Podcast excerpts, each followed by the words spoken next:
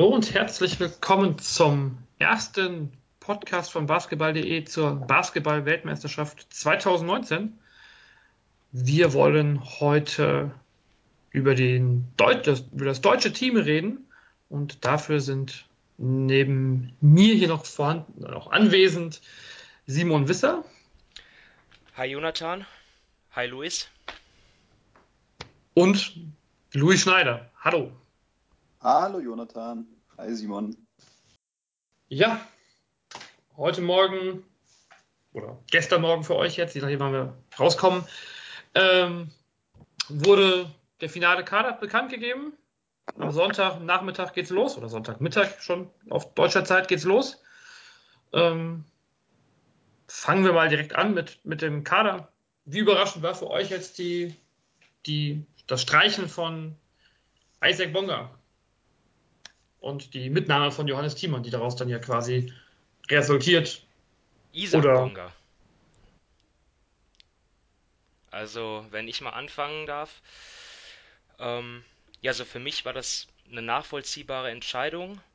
Ähm, also zumindest ähm, dann nachvollziehbar, wenn Maudolo einsatzfähig sein wird. Und ich denke mal, die, äh, der, der ähm, Betreuerstab des DWB und der Bundestrainer Henrik Rödel, die werden das ja am besten wissen. Und ähm, das wäre auch relativ wichtig, wenn Maodo dann ähm, äh, spielfähig sein sollte. Und ansonsten, ja, ähm, auf den großen Positionen sind wir eigentlich, also ist das deutsche Team eigentlich in der Breite und auch in der, in der Spitze gut aufgestellt, aber ich glaube, ähm, Johannes Thiemann ist dann auch jemand, der, der schon 2017 dabei war, der noch etwas erfahrener ist und deswegen, ja, Isaac, also ihm gehört die Zukunft, aber vielleicht ist es dann doch noch etwas zu früh.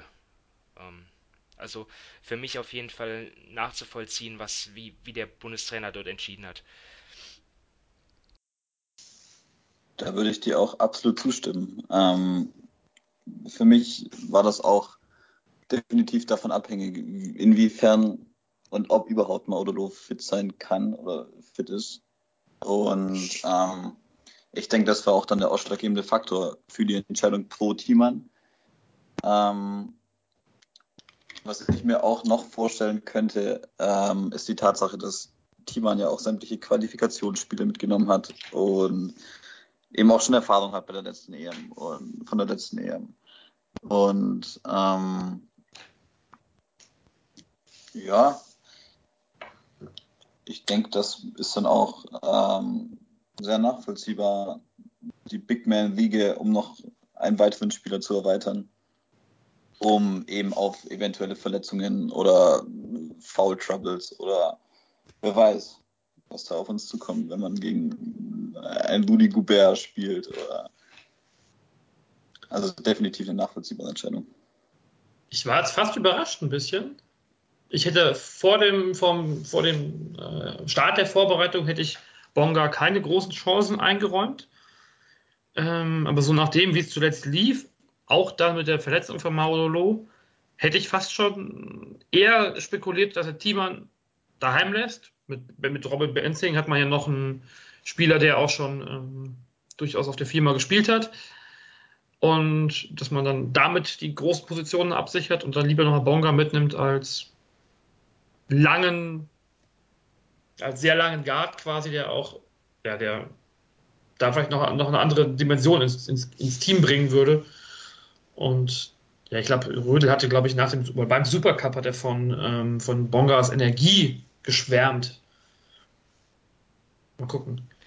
Aber die Entscheidung, Thiemann, du hast ja, glaube ich, Simon, du hast ja in Israel vor zwei Jahren miterlebt, ähm, wie er so als, als zwölfter Mann dabei war.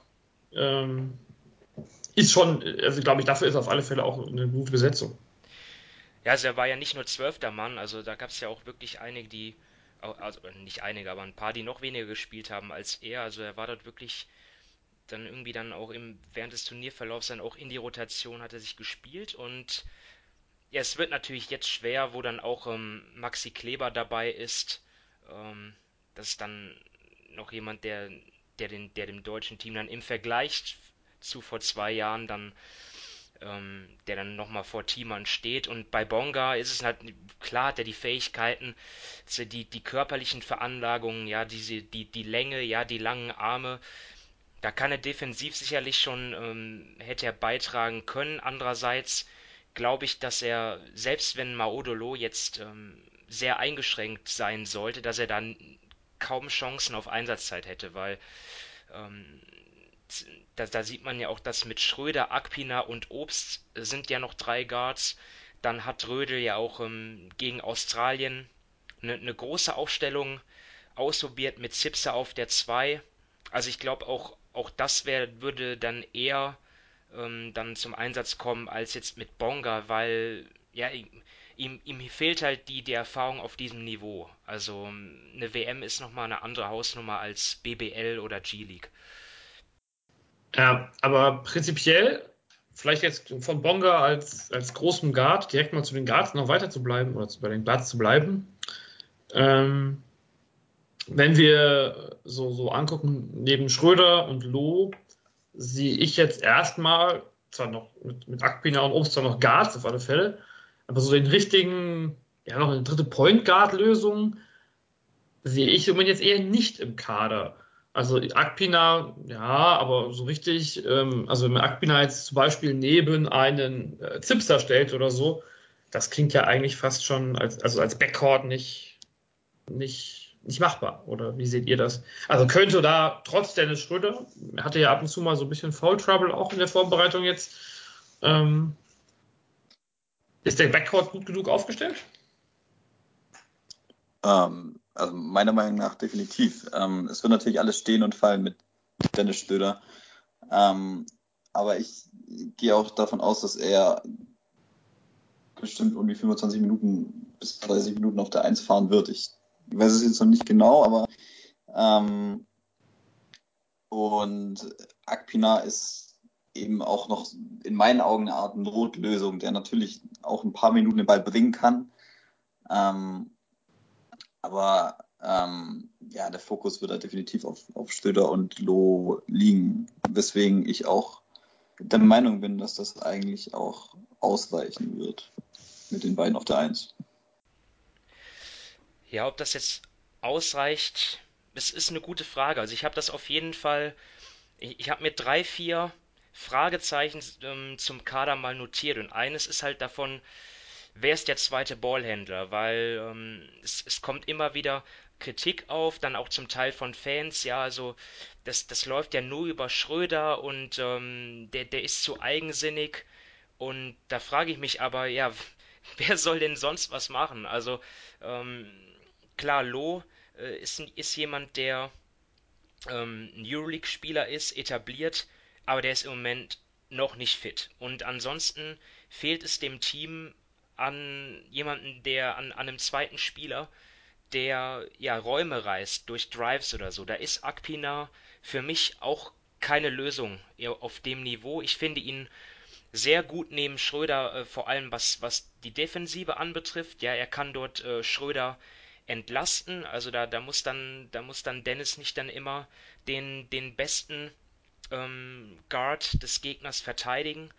Ähm, und, und er trifft, und Akpina trifft auch den, trifft auch ganz gut jetzt in der Vorbereitung, das wird auch, auch, auch wichtig sein. Aber ja, also der, der Ball wird sehr häufig in, in um, Schröders Händen sein. Und Schröder wird viel spielen, also in, in knappen Dingern wird er die 35 Minuten bekommen, auf jeden Fall. Da, davon gehe ich aus. Ähm, man hat es ja auch gegen Australien gesehen dann im letzten Viertel, wo dann so ein kleiner Einbruch kam, ohne ihn, also mit ihm auf der Bank, das ist ein Problem. Ähm, ja, das, also das ist so für mich auch ein Fragezeichen irgendwie, wer kann als zweiter Mann neben Schröder kreieren? Gerade den, den, den, oh, tut mir leid, dass ich dich gerade unterbrochen habe, Jonathan. Ähm, den, den Drive, den du angesprochen hast, den bringt aber meiner Meinung nach auch mal Audolo, weil ich finde, Schlöder und Loh ergänzen sich so ein bisschen, beziehungsweise sind, sind sich auch relativ ähnliche Spielertypen, sind beide relativ schnell, können Löcher reißen in die Defense und ähm, des Gegners. Und ähm, Akpina sehe ich auch eher als, als Zweier, der von außen die Dinger reinnagelt, genauso wie Obst. Ähm, und ähm, ja, ich bin, ich bin gespannt, wie das wird. Ähm, aber was du angesprochen hast, sehe ich auch so. Allerdings würde ich noch sagen, dass, dass Lo eben das schon auch kann. Also wenn, wenn, wenn er die zweite Fünf anführen wird, vielleicht startet er auch für zwei, wer weiß. Ähm, ja, das, das kann der schon auch. Ja, so, sorry, wenn das jetzt falsch rüberkam, aber natürlich kann das Lono, da aus, aus gesundheitlichen Gründen ist halt noch das Fragezeichen da. Ansonsten ja, glaube ich ja, auch, dass er startet. Das glaube ich auch. Ähm, auf der 2 dann. Wie er eigentlich dann auch vor zwei Jahren, wenn ich das richtig in Erinnerung habe, bei dem. Ja. Wobei er ja in den Vorbereitungsspielen, also ich glaube, wir sind jetzt hier bis zum Spiel gegen ähm, das, das Australien-Spiel fehlt jetzt in meinen Stats, die ich hier gerade vor mir habe. Ähm, aber da war er eh nicht dabei. Hat er von den fünf Spielen, die er gemacht hat, nur zwei gestartet, Maudolo. Also. Ja, das hat, hat mich ja auch verwundert. Ähm, also ich, das erkläre ich mir jetzt eigentlich nur daraus, dass Rödel halt mal ein bisschen mehr experimentieren will, weil er halt bei Schröder und Loh schon weiß, was er hat und einfach mal was anderes testen wollte. Aber ähm, ja. Also ich, aber ich würde jetzt, also jetzt gerade auf, auf Blick aufs mit dem Blick aufs Frankreich-Spiel würde ich schon mit Akpina rechnen, einfach weil er jetzt die letzten Spiele gemacht hat. Dass sich das im Laufe des Turniers, wenn Lo wieder fitter wird, wenn er jetzt gerade erst anfängt zu trainieren, wie er zu hören war, glaube ich, ähm, dann könnte das einfach gegen Frankreich, ah, weiß ich nicht, ob, ob Henrik Rödel das Risiko eingeht. Allgemein, aber zu, der, zu deiner These von, ähm, dass neben Schröder ähm, wenn man sich die Stats nochmal anguckt, Schröder hatte 6,8 Assists bis zum, äh, bis zum Austral bis vor, vor dem Australien-Spiel, in den, in den Vorbereitungsspielen. Und dahinter kam halt, dahinter kam Loh mit 2,4 nur. Also ist schon, ist, man sieht auch daran schon deutlich, dass es sehr Schröder zentriert ist alles. Ja, abhängig ist, Abhängigkeit ist krass, aber ich sehe das nicht mal negativ. Also Schröder ist halt unser bester Spieler und ähm, mit seinem Antritt, mit, mit, mit dieser Schnelligkeit auch einfach eine Waffe, die man einsetzen muss. Also ähm, ich weiß, wir, wir, wir haben uns vorgenommen, jetzt nicht so sehr auf das ähm, ganze Feld als solches zu blicken, aber trotzdem, wenn ich das jetzt einfach mal einschiebe, für mich Dennis Schroeder auch einer der drei besten Point Guards des Turniers eigentlich. Also spätestens nach der Absage von, von Schwett und Ben Simmons für mich ganz klar. Ja. Das ist, um, glaube ähm. ich, auf alle Fälle in dem Bereich, ja. Ich fand das vor, vor, vor zwei Jahren bei der EM, war das auch sehr ersichtlich, war, war die Abhängigkeit von Schlöder eben sehr, sehr einfach zu erkennen. Allerdings glaube ich, dass sich das so innerhalb der letzten beiden Jahre, jetzt auch über die Qualifikationsfenster und ähm, jetzt auch in der Vorbereitung, hat sich der Fokus auch so ein bisschen ja, auf, auf, auf die Forwards und eben auch vor allem auf die, auf die Center gelegt. Ähm, ich würde gar nicht mehr sagen, dass, dass das alles, das, das deutsche Offensivspiel nur abhängig ist von Stöder. Das ist auch mittlerweile, finde ich auch, dass ähm, viel auch über die Big Men geht, über, über Vogtmann, über Tyson, über Kleber, die dann eben in der Zone teilweise den, den, den Kickout-Pass wieder spielen und dann wieder die Schützen von außen finden. Ähm, von daher hat sich da so ein bisschen, also eine weitere Dimension so ein bisschen entwickelt innerhalb der letzten beiden Jahre, so, die ich definitiv ja auch als Stärke der deutschen Mannschaft ja. sehen würde. Es ist ja auch wichtig, einen Plan B und, und, und, und eine Option 3 und 4 zu haben, weil wenn du nur Plan A hast, den können dir gute Teams wegnehmen. Da hat man ja gesehen, dass das, ich glaube, Japan war das, die ja da auch schon die, die, die, die Zone dicht gemacht haben und dann war, ja, hm. ja. dann war es schon schwierig. Das ist so ein Paradebeispiel, genau. Und da muss man auch sehen, also gerade wenn man jetzt hier sich anguckt, wie viel Dreier Schröder genommen hat, man kommt nicht dran vorbei an den 8,6 Dreiern pro Spiel, die er da versucht hat. Und 35 Prozent knapp, ja, also ob das, äh, ja, das oder wir haben, wir haben die Drives ja eben angesprochen, also auch da muss von ihm, also erwarte ich von ihm, dass er sich deutlich wieder ein bisschen äh, ja, variabler zeigt. Ist ein bisschen hart ausgedrückt, aber dass er da deutlich ähm, das Spiel mehr variiert, ja, doch. Ja. Ich finde, der, der Dreier wird eh auch, ähm, auch ein ausschlaggebender Faktor werden im Turnier für die deutsche Mannschaft. Ich fand das jetzt in der Vorbereitung über die fünf oder sechs Spiele, die das jetzt insgesamt waren. Sieben ähm, waren es insgesamt. Sieben waren es insgesamt. Ähm, ja, die, die Quote war jetzt nicht sonderlich, nicht sonderlich gut. Gerade von, von Schröder, gerade von, von dem Andi Obst, der gut mit Ausnahme des Spiels gegen, gegen Tunesien, wo er mal schnell 5 von 10 reingeworfen hat. Ähm, gerade, dass du eben mit dieser Geschwindigkeit, mit der Schröder in die Zone zieht, ähm, eben auch die, die Schüsse von außen brauchen wirst ähm, und die Treffer von außen, ja, kommt denen auch eine, eine absolute Relevanz zu. Ist ein guter Stichpunkt, weil ähm, Shooting von draußen ist eigentlich mein, mein zweites Fragezeichen zum Team, weil bei der EM vor zwei Jahren, ich habe es nochmal aufgerufen, Dreierquote 28,7 Prozent. Aua. Platz 21 von 24 Mannschaften bei der EM.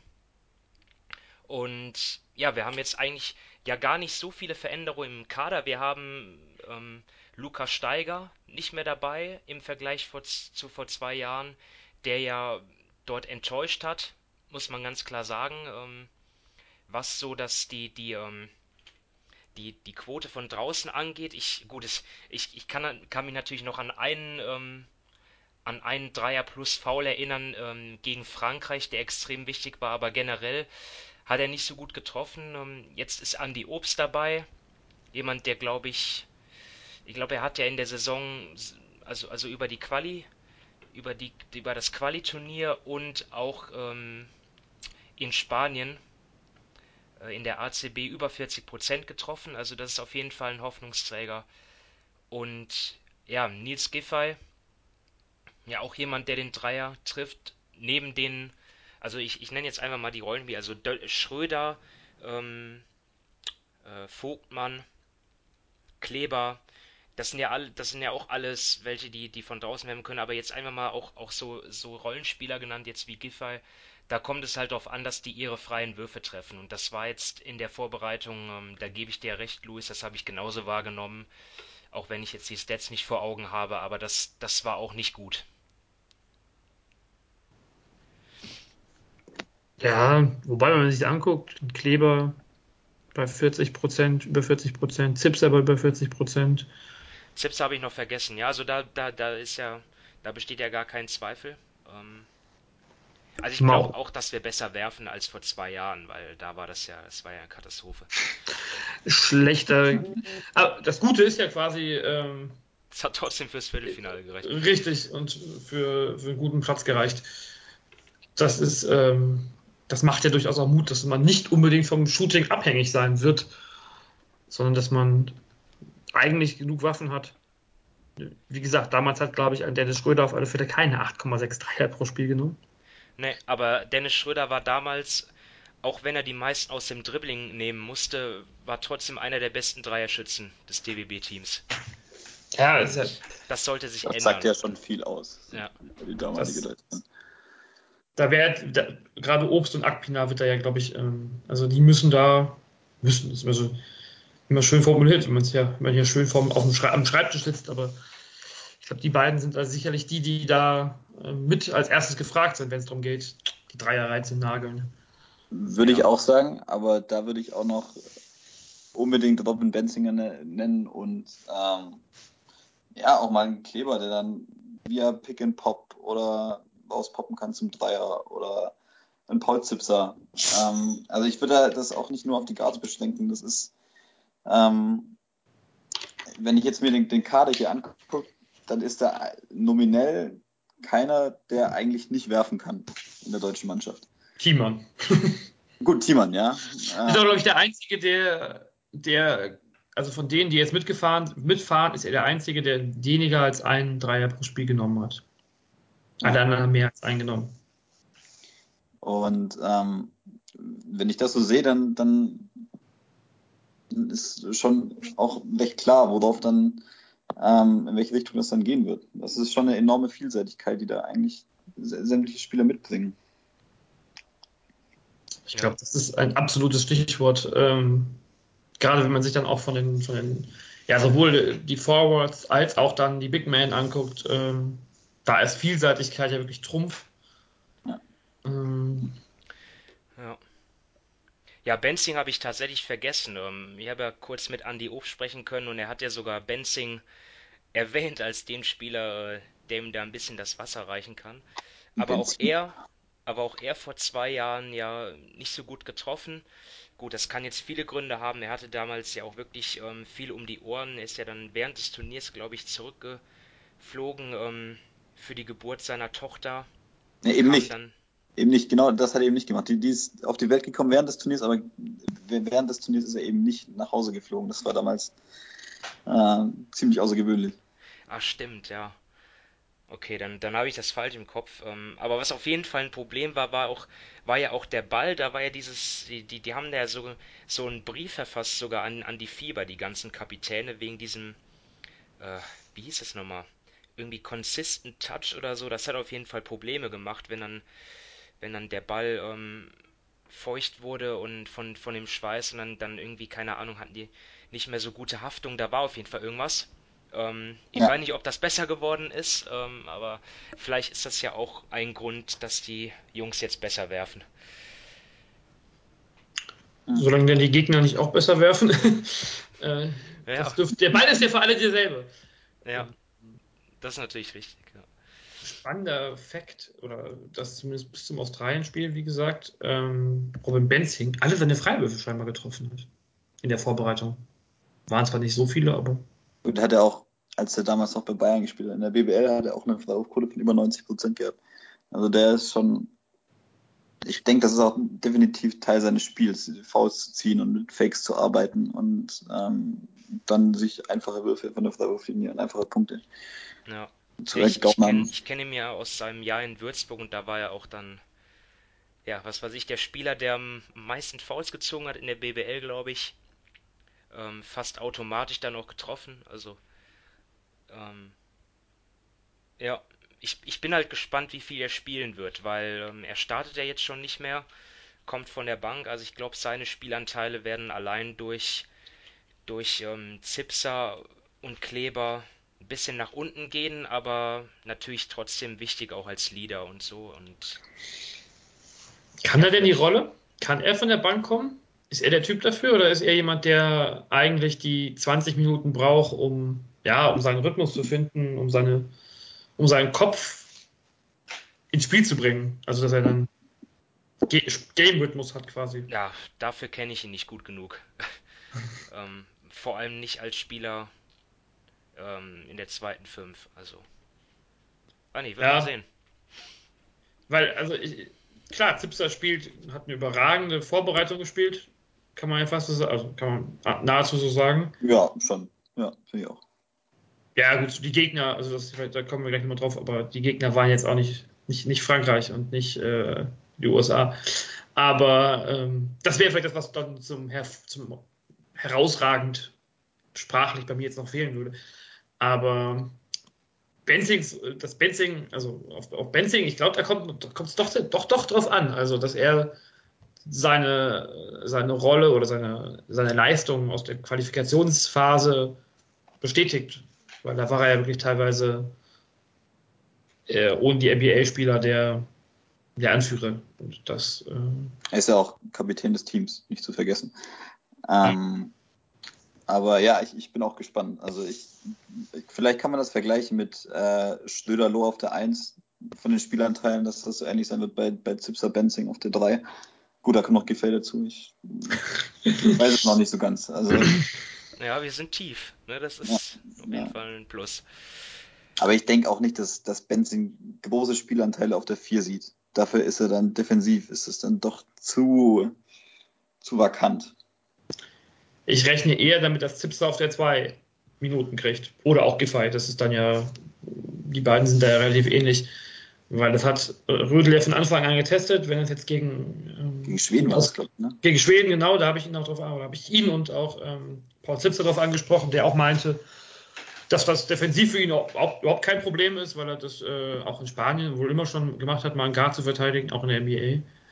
Ähm, Aber es, Luis, ähm, ich finde das interessant, was du jetzt ansprichst, weil ich sehe es bei Benzing eigentlich genau andersrum. Für mich ist er ein klarer Vierer, weil ähm, ja, er hat die Länge und, und ähm, deswegen sehe ich da jetzt nicht so ein Größenproblem auf der Vier. Andererseits finde ich aber, dass er nicht, nicht schnell genug auf den Beinen ist, um, um, um schnelle Dreier zu verteidigen. Also ähm, da, da bin ich jetzt anderer Meinung, aber wir werden sehen, ähm, wie dann die Aufstellungen aussehen. Ja, wir sind ja quasi einig, dass er defensiv nicht, nicht stark genug ist für die vier. Also äh, nicht, nicht gut genug ist. Nicht passt.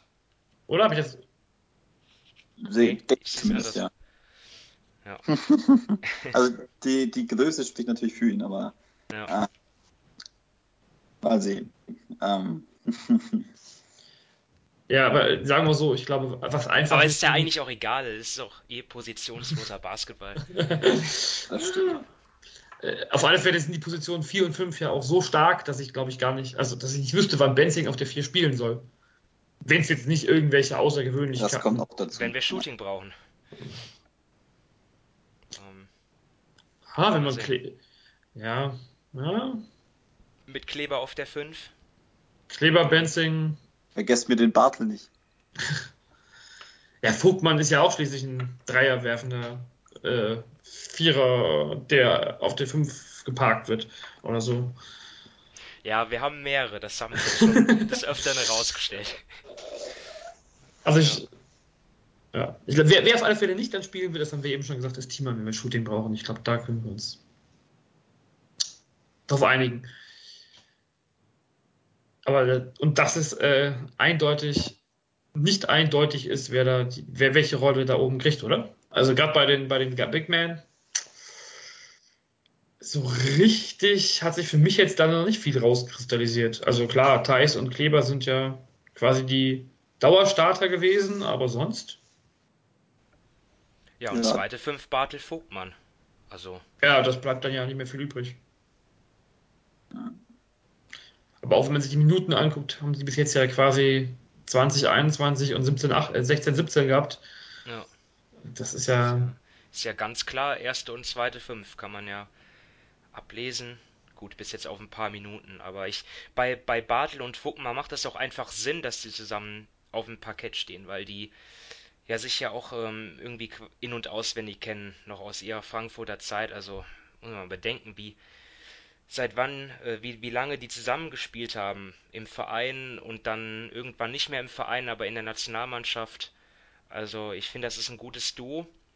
Ähm, ja, denke ich zumindest, dass das passt. Auch von den, auch von, auch, auch wie die zusammenpassen. Ja, der Vogtmann ja auch ein, ein, ein werfender Fünfer eigentlich. Ähm, gut, bei Baskonia hat er viel auf der Vier gespielt, aber ich denke nicht, dass das defensiv jetzt auch ähm, das Ideale ist. Und, und Bartel, der eigentlich Power Forward ist, aber auch halt ähm, ganz andere Stärken hat, ähm, halt vor allem im, im, im Post-Up dann halt auch in Korbnähe äh, effizienter agiert. Also ich, ich finde, die ergänzen sich auch gut.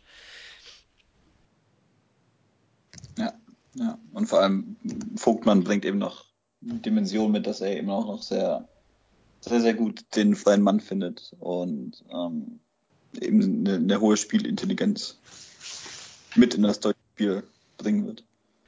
Und ich meine, bei, beide sind ja beide sind ja vielseitig. Also natürlich kann auch Joe ähm, in, in den Low Post gehen und Danilo kann auch von außen werfen. Ich rede jetzt einfach nur so die von, von den absoluten Stärken der Spieler. Und ja, dann natürlich noch die Passfähigkeiten von, von Joe darf man nicht vergessen, hast du recht.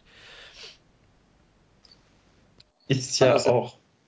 Ich fand das jetzt auch ähm, über die über sämtliche Qualifikationsspiele war das auch sehr, sehr oder hat sich als absolute Stärke des Teams herauskristallisiert, wie gut der Ball gelaufen ist. Ähm, es wurde sehr häufig der Extrapass gespielt.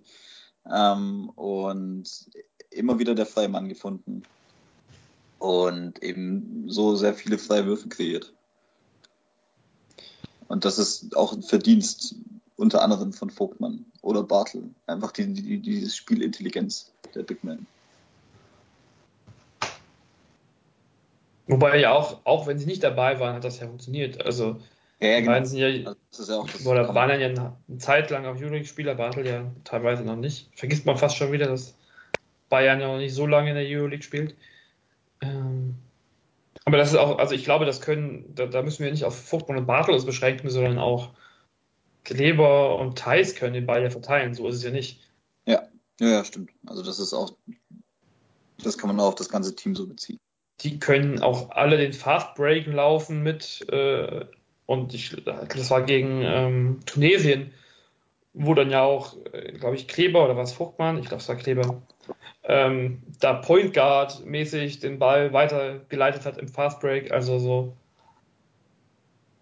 die neben dem im Setplay kann der Ball super laufen, aber ja auch im, im schnellen Spiel, was ja auch Rödel durchaus möchte oder zumindest ähm, ja, also da, da funktioniert es ja auch super. Also im Fast Break das Team stoppen ist ja auch nicht unbedingt äh, eine Leichtigkeit. Dann kann man schon froh sein als Gegner wahrscheinlich, wenn man keinen Alley-Oop oder Dank eingeschenkt kriegt allgemein. Also, Ja, die auch mittlerweile absolut Teil des Spiels der deutschen Mannschaft sind. Ja, Also spätestens- ja ab und an. spätestens seit dem Israel-Spiel sollte ja eigentlich jeder wissen. Ne? Also eigentlich sollte man das vor dem Israel-Spiel schon wissen, aber, aber gut. Ähm, würdet ihr sagen, das Team ist ein defensives Team oder ein offensives Team? So von seiner Anlage her. Ähm, ja, soll ich mal beginnen? Also für mich ist es ein Team, das noch kein Defensivteam ist, aber eigentlich alle Anlagen dazu hat. Und ja, ähm, da, da legst du mir wieder ähm, das Stichwort in den, in, in den Mund, ähm, weil das Wir haben uns nicht abgesprochen. Also, haben, haben wir echt nicht. Wir, wir, das ist reiner Zufall, aber es ist natürlich richtig gut, wie wir das hier aufbauen.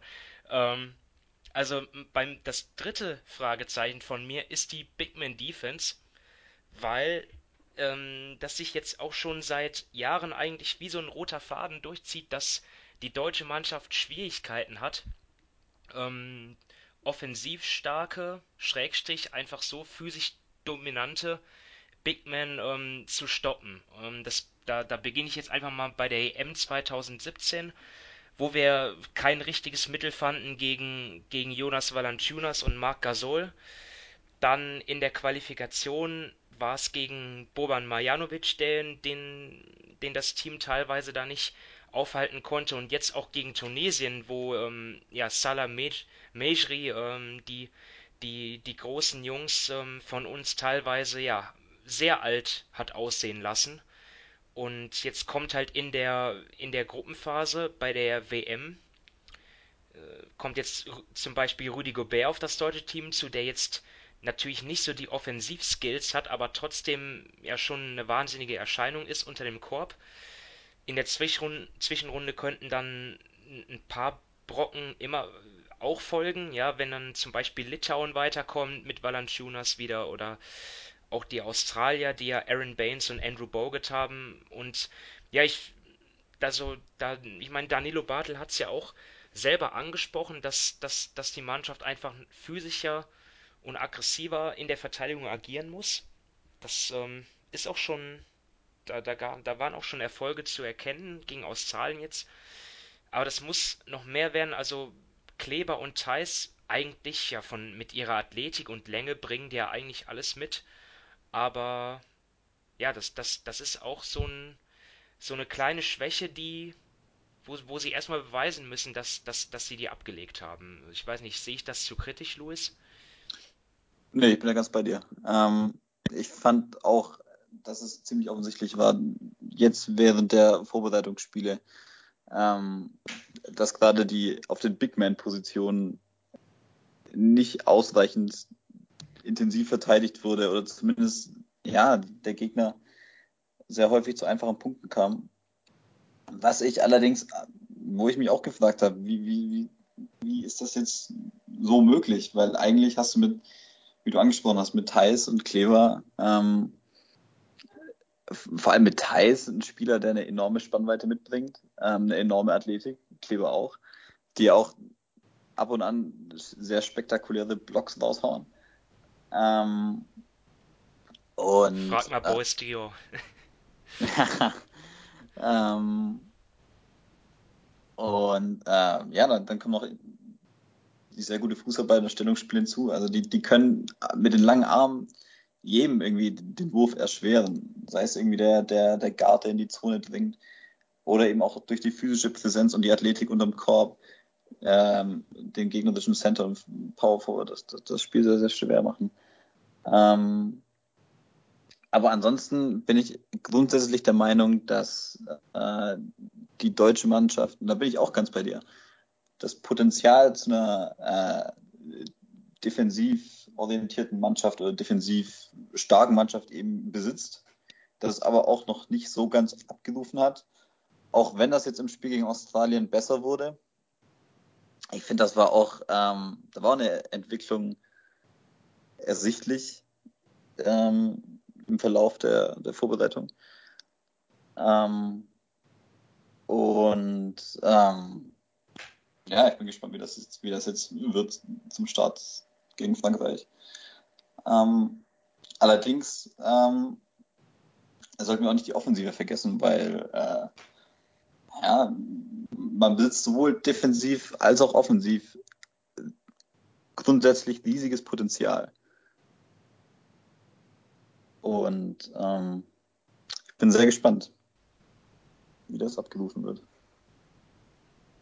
Ja, so, da muss, wäre so eine Mischung halt wünschenswert, dass man irgendwie in, in beiden Bereichen irgendwie Top 7 oder Top 8 ist und dann ähm, kann da schon was Gutes daraus werden. Ich, und ich meine, das ist natürlich auch nicht so, so einfach. Ich, ich habe ja jetzt auch einfach mit, mit, mit Gasol und Valanciunas zwei der besten ähm, Low-Post Bigmen der Welt genannt. Ne? Also ich, die, die, die kann, es ist eigentlich gar kein Vorwurf, dass man die nicht stoppen kann, aber vor allem jetzt, jetzt beim, bei Mashri oder so, da, da gab es auch, ähm, wenn, wenn der zum Korb, wenn, wenn der hart abgerollt ist nach dem Pick and Roll, da, da hat der zu einfache Abschlüsse bekommen, da muss die Pick and Roll Defense besser sein. Ich weiß nicht, wie man das macht, ob man vielleicht mehr switcht oder so, oder dass, oder dass ähm, dann die, die, die Verteidiger abseits des Balls ähm, mehr in die Zone sinken.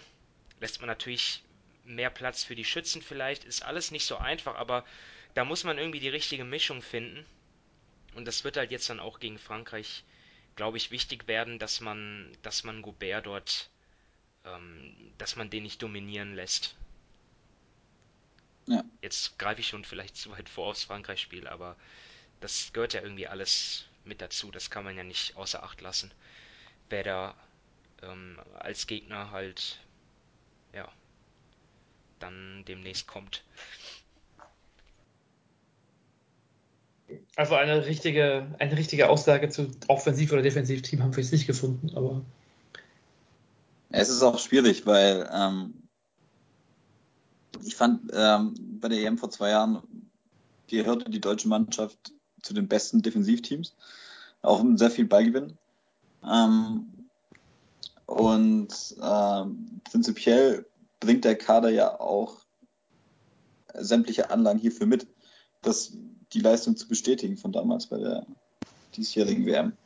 Ähm, und aber wiederum, das war halt eben in der Vorbereitung jetzt noch nicht ganz so ersichtlich, wie du gemeint hast, weil, weil gerade so ein Salameschli, der in der NBA, ja, war, war ein Rollenspieler bei den Mavericks, aber ähm, der halt dann einmal schnell der deutschen Mannschaft 30 Punkte eingeschenkt hat, das ist halt einfach zu viel. Ja.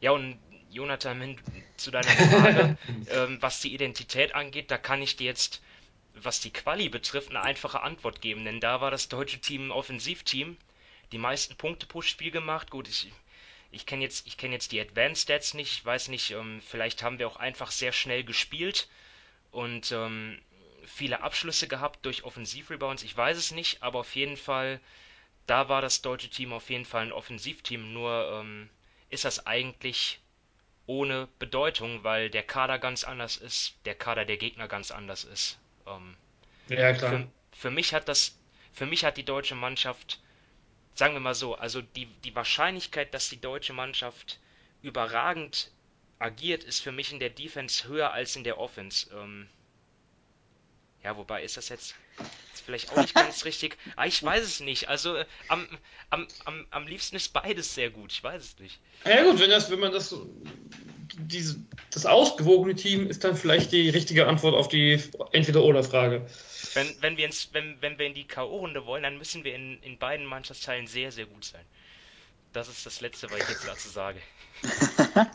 ich glaube, das äh, ist auch wieder eine Sache, die eigentlich nicht in Frage steht. Ähm, wenn man sich die Zwischenrunden oder die, Zwischen, ja, das, die Zwischenrunden-Gegner dann anguckt.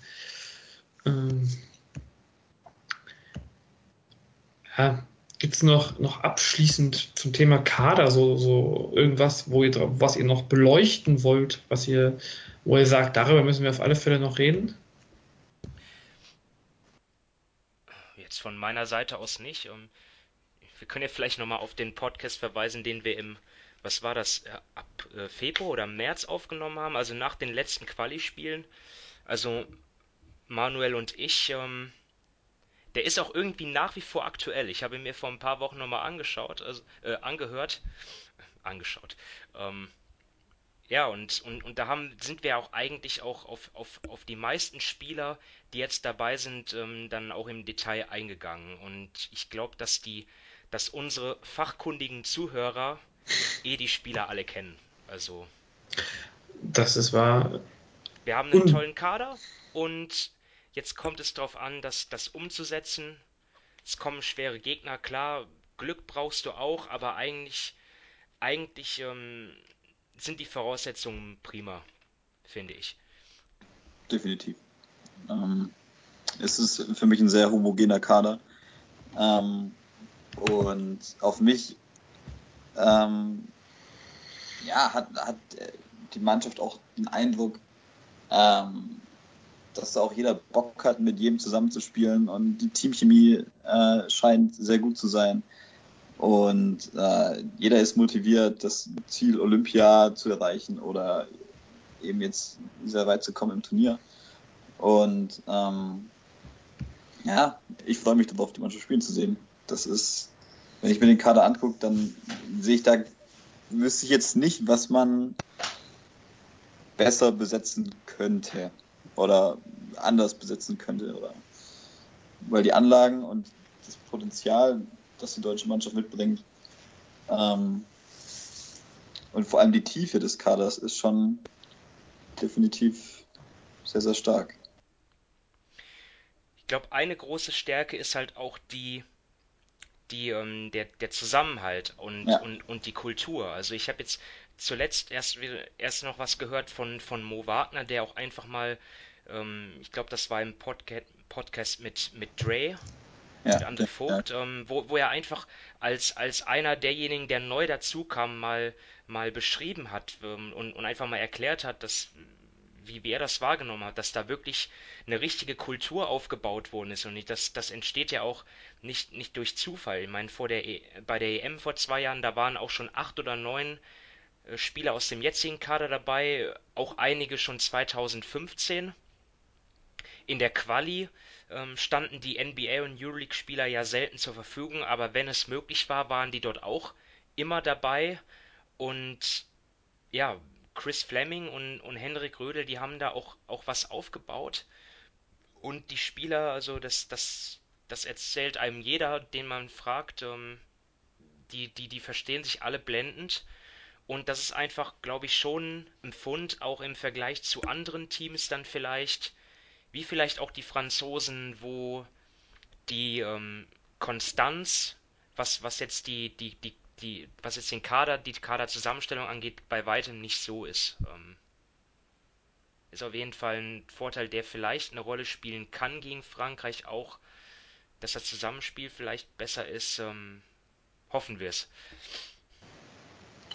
Allgemein, also das, das, schließt ja so ein bisschen an, wenn man gesehen hat, ähm, die also die, die Vorbereitungsspiele wirkten ja häufig ein bisschen auf und ab.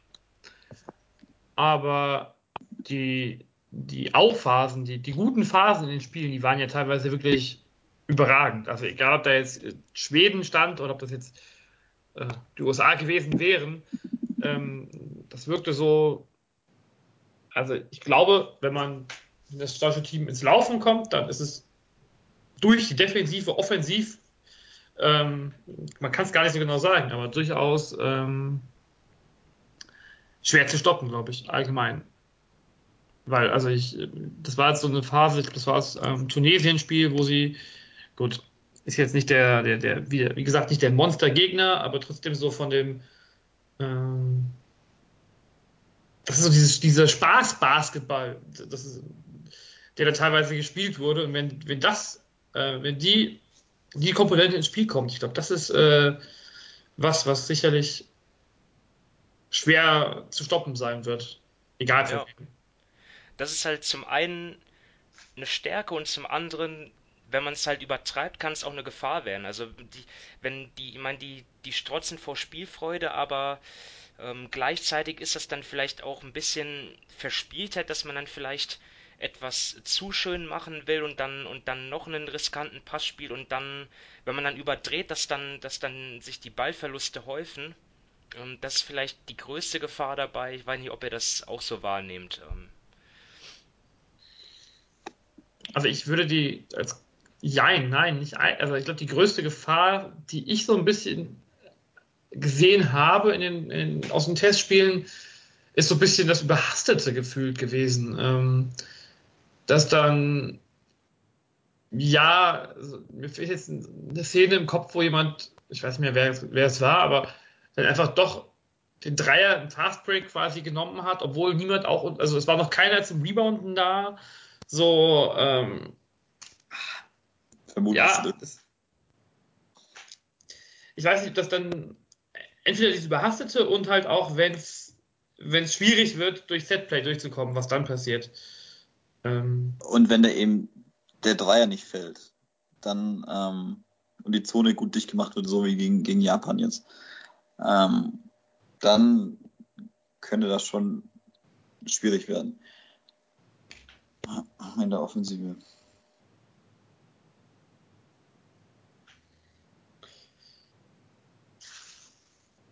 Da, also, ja, das, das Thema Zone dicht machen, ich habe es eben auch mit Japan, das Japan-Spiel schon angesprochen. Ähm, da wird sich echt zeigen, ob das Team das Zeug zur Zwischenrunde hat, äh, nicht zur Zwischenrunde. Ich glaube, da sind wir uns relativ, das sollten sie haben, ähm, zur K.O.-Runde hat.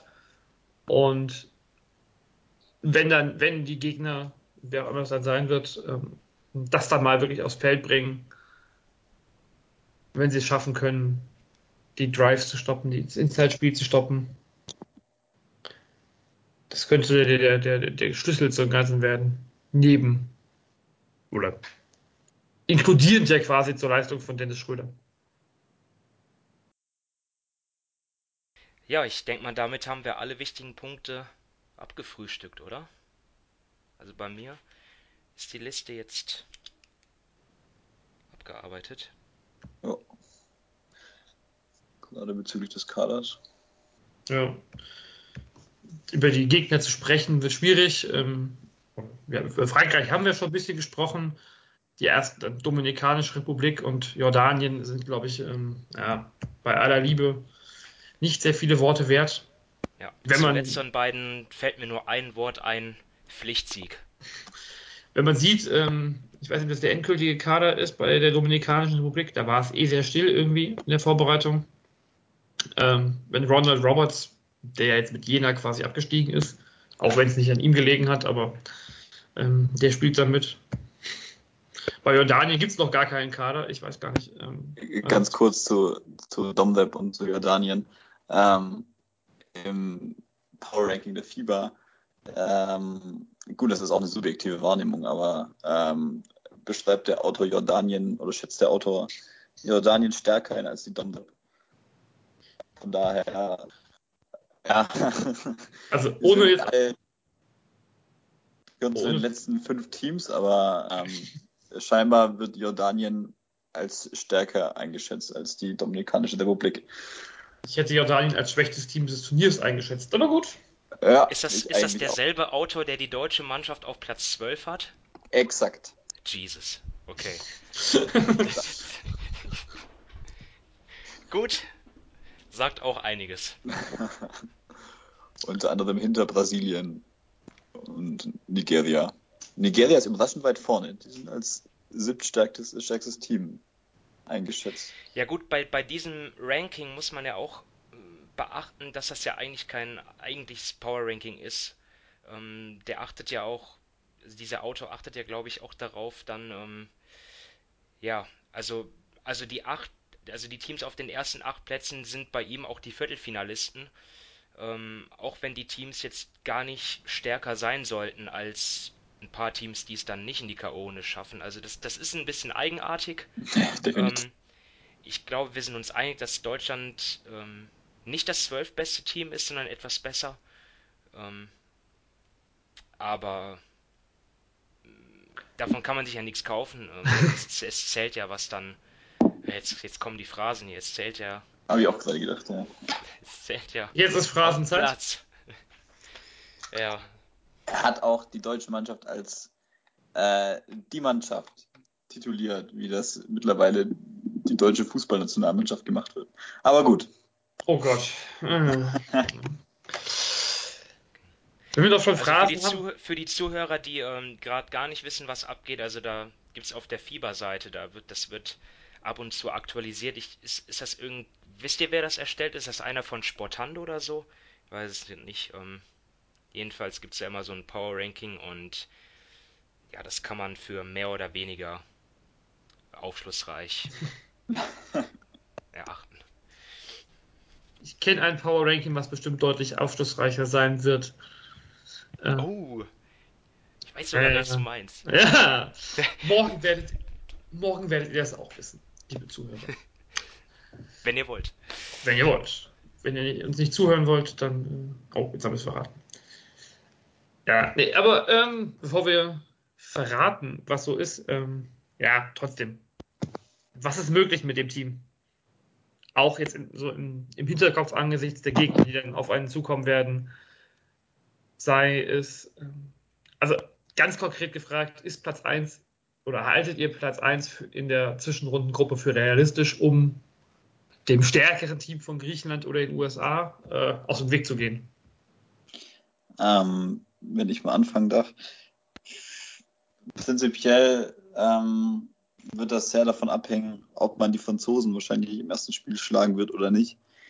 Und das ist für mich so eine 50-50-Sache. Ähm, gut, gegen, gegen Australien, wenn das dann in der Zwischenrunde gegen Australien gehen wird, wovon ich ausgehe, weil Australien und Litauen werden vermutlich in der Gruppe H weiterkommen, während, während ja, Kanada aufgrund der vielen Absagen wahrscheinlich nicht weiterkommen wird. Ähm, ähm, ja, ich denke, dass es ähm,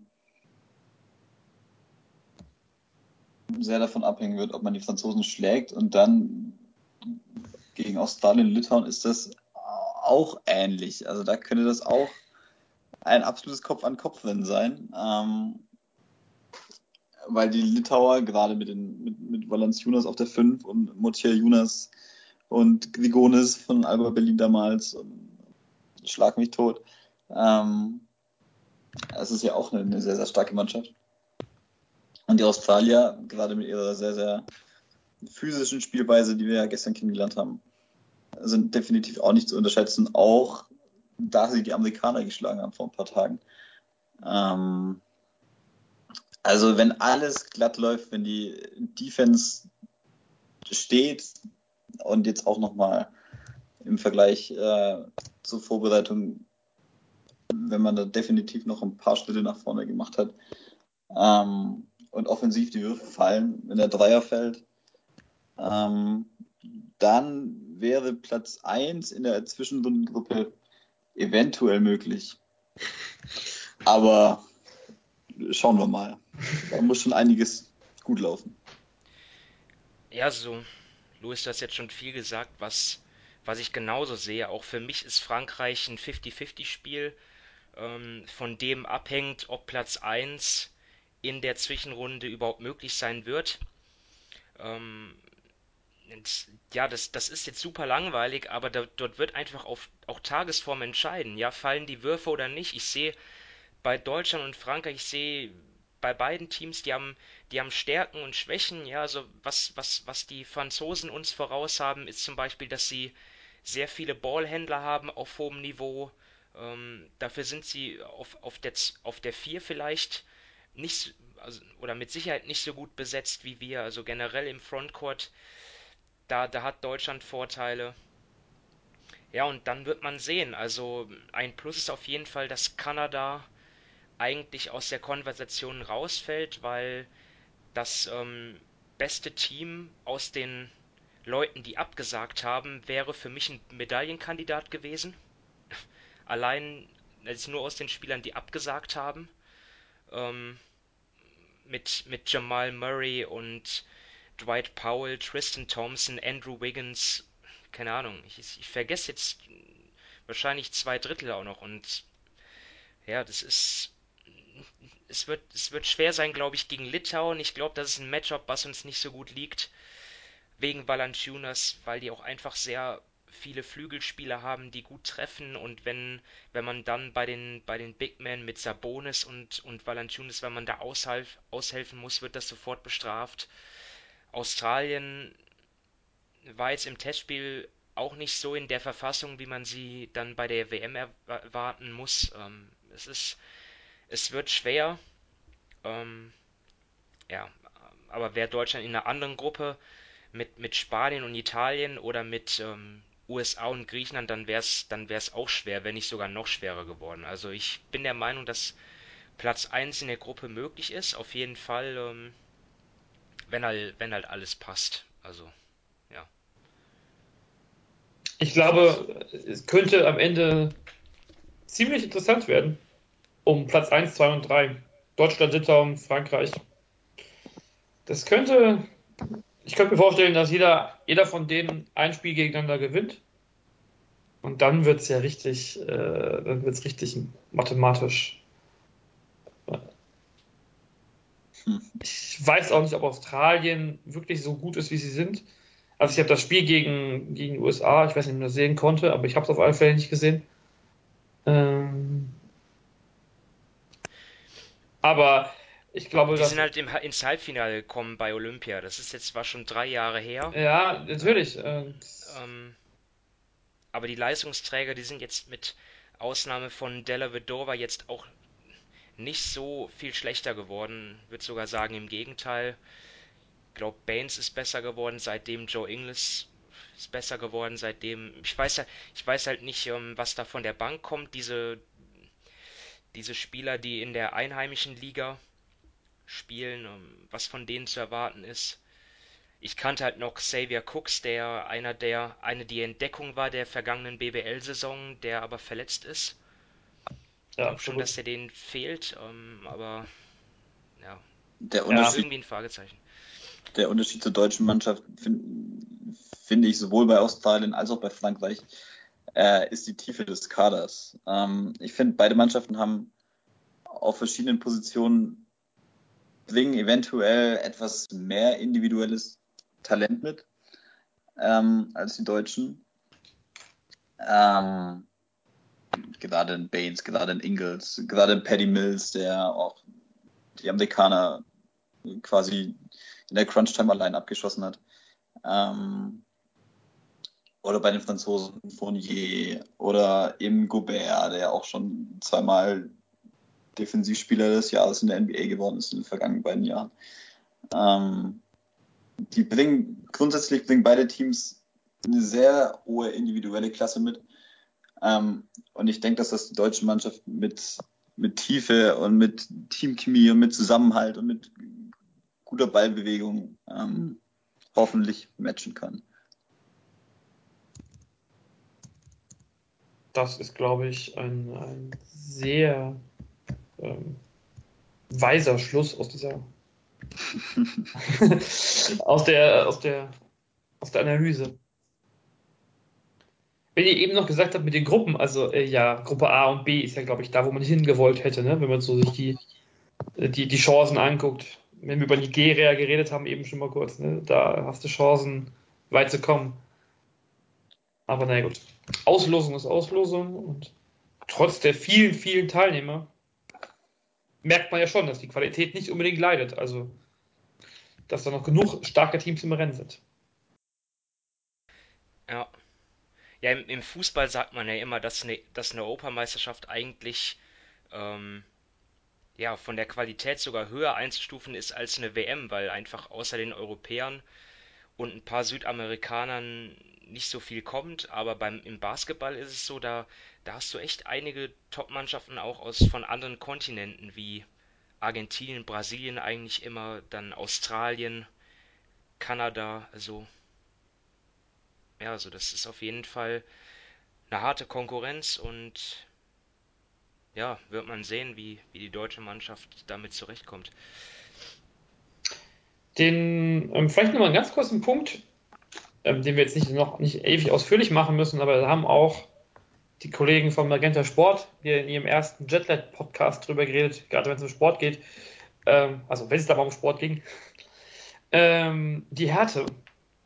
Ist das deutsche Team, also gerade das Australien-Spiel sollte da ja eigentlich Aufschluss geben, gewappneter gegen, gegen solche hart spielende internationalen Teams?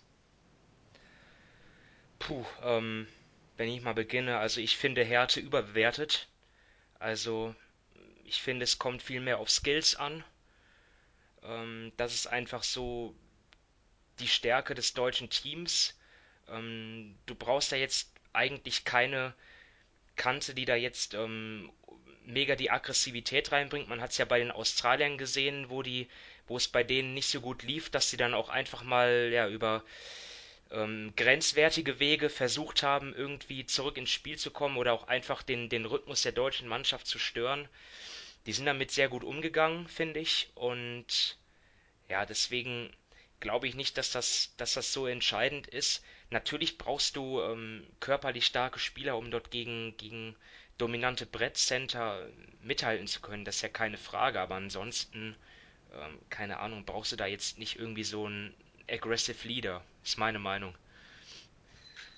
Ja, ich bin da ganz bei dir. Ähm, ich finde, in der deutschen Mannschaft hast du auch keinen Bad Guy, in Anführungsstrichen, keinen, der da mal welche dreckigen Fouls irgendwie zieht oder ähm, groß Trash Talks. Gut, Dennis Schröder vielleicht oder ähm, wer weiß, aber ähm, ich kann mir auch schon vorstellen, dass so ein, so ein Daniel Theiss auch schon mal schon mal ein hartes Foul begeht, wenn es mal nicht läuft oder wenn mal ein Zeichen gesetzt werden sollte oder ähm, ja, um, um, einfach ein Zeichen zu setzen. So. Macht er auch. Danilo Bartel macht das auch. Also ja, ja, kann ja. das auch. Ähm, also ich denke, man kann da schon mithalten. Bin mal gespannt. Also gerade auch, wenn es um, um Spielaufbau geht, es gab einige Spiele, wo ich das Gefühl hatte, dass es da vielleicht auch, ähm, also wenn da jemand den Spielaufbau ruppig angeht und das Ganze noch gut macht, dass es da schwierig werden könnte. Aber mal gucken. Ähm, du musst halt mental gefestigt sein. Das, das, das habe ich vielleicht beobachtet, auch im Spiel gegen Australien, wo dann Dennis Schröder auch und Maxi Kleber dann auch ein paar Freiwürfe verworfen haben. Ich weiß nicht, ob das jetzt daran lag, dass, dass die Australier in deren Köpfen drin waren oder ob das einfach, ja, ein, einfach da Pech war in der Situation auch Un Unkonzentriertheit. War ja nur ein Testspiel, muss man sagen. Ähm, aber das, ja, ich glaube, dass die, dass die alle das Selbstvertrauen haben, dass sie da sich vor niemandem einschüchtern lassen. Also. Wäre ja zu wünschen für die Basketball-Euphorie in Deutschland. Hashtag Körbe für die. ja. Sonntagnachmittag, 13 Uhr deutscher Zeit. 14.30 Uhr. 14.30 Uhr? Ja. 13 Uhr beginnt, glaube ich, die Übertragung bei den Kollegen von Magenta Sport. Ach, dann erklärt das auch, wieso. Siehst du hier. Also 13 Uhr. Fernseher, Laptop, Handy einschalten und dann den Nachmittag mit dem Spiel Frankreich gegen Deutschland verbringen. Ja, also ich werde schon um, wann geht's los, 9 oder 10 einschalten, weil ich ja ein Freak bin. Ja, ich glaube. den Rest reinziehen. Samstag um 9.30 Uhr geht's los, würde ich mal behaupten. Mit ähm, Kanada gegen Australien, glaube ich, das ist auch sehr interessant. Also, also laut, laut Fieberseite ist das erste Spiel Angola gegen Serbien am Samstag schon. Ja klar, am Samstag geht's los, aber ich meine jetzt am, am Sonntag. Das ist, das ja, klar, Kanada, Australien ist sicherlich auch ein Spiel, was dann für die deutsche Mannschaft äh, Bedeutung hat. Ja. Ist etwas schade, dass, dass die Kanadier jetzt halt so ähm, ersatzgeschwächt sind. Ähm, naja, aber das können wir vielleicht gleich drüber reden. Ähm, wir wollen ja nicht alles schon vorgreifen. Dann wollen wir den, den, den, das Power Ranking ja gar nicht mehr aufnehmen. Ähm, das machen wir schon noch. Wir haben ja noch nicht gesagt, wer unser WM-Favorit ist und das äh, erfahren wir dann später. Ja, wir können uns sicherlich auf ein, äh, ein spielfreudiges deutsches Team freuen, was sicherlich um die, oder hoffentlich um die, um die K.O.-Runde mitkämpft und dann, dann als großer Außenseiter da ins Viertelfinale gehen könnte. Ja, also das, das, das, das, das Optimale wäre natürlich die Qualifikation für Olympia, was aber halt nicht, was halt super schwer ist. Also wahrscheinlich musst du da Dritter für werden, also weil es einfach nur zwei europäische Mannschaften direkt schaffen. Das Minimalziel ist die Qualifikation für ein Olympia-Qualifikationsturnier, aber das schaffen ja so viele Teams, ich glaube, darüber braucht man gar nicht reden. Also das wird. Dafür das musst du auch nur die Gruppenphase überstehen. Ja. Also ja. das sollte möglich sein. Und im Zweifelsfall gibt es eine Wildcard. die Fieber ist da ja auch sehr nett.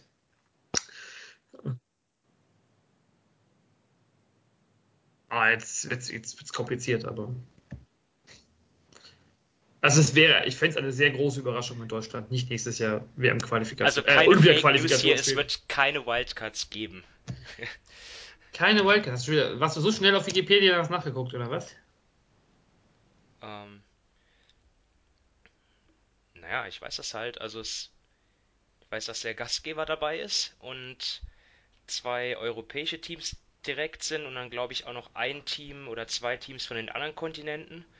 Und der Rest wird dann in diesen Turnieren ausgespielt. Dann ja, genau, aber ich meine eine Wildcard für das Turnier. So, so wollte ich das. Eine Wildcard für. Also eine Wildcard ist für mich, dass man ähm, etwas bekommt, ohne etwas dafür tun zu müssen. Und ähm, qualifizieren musst du dich für dieses Turnier ja irgendwie schon. Also aber, wir sind hier nicht bei der Euroleague. Aber du. ah, so nochmal ein ganz anderes Fass hier aufgemacht. Ähm, aber. Ja, so einen, den, einen kurzen Euroleague-Hate musste ich einfach reinstreuen. Sorry, ging nicht anders.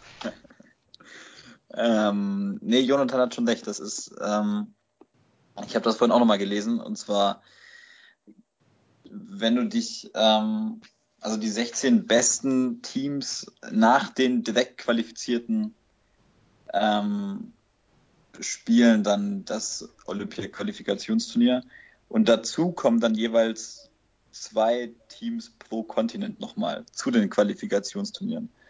Wie das allerdings dann aufgeschlüsselt wird und was da die Bedingungen oder die erbrachten Anforderungen für sein sollten, ist unklar. Vielleicht ist das dann tatsächlich eine Wildcard, wer weiß. Genau, ich, also ich, ich meinte diese beiden Teams pro Region als Wildcard ähm, quasi. Aber unter die besten 16 Remaining Teams, wie die FIBA so schön nennt, äh, das sollte ja kein Problem sein. Ja, das denke ich auch. Gut, dann würde ich sagen, danke Simon, danke Luis. Gerne, hat Spaß gemacht. Wir werden uns bestimmt noch das eine oder andere Mal während des Turniers hören.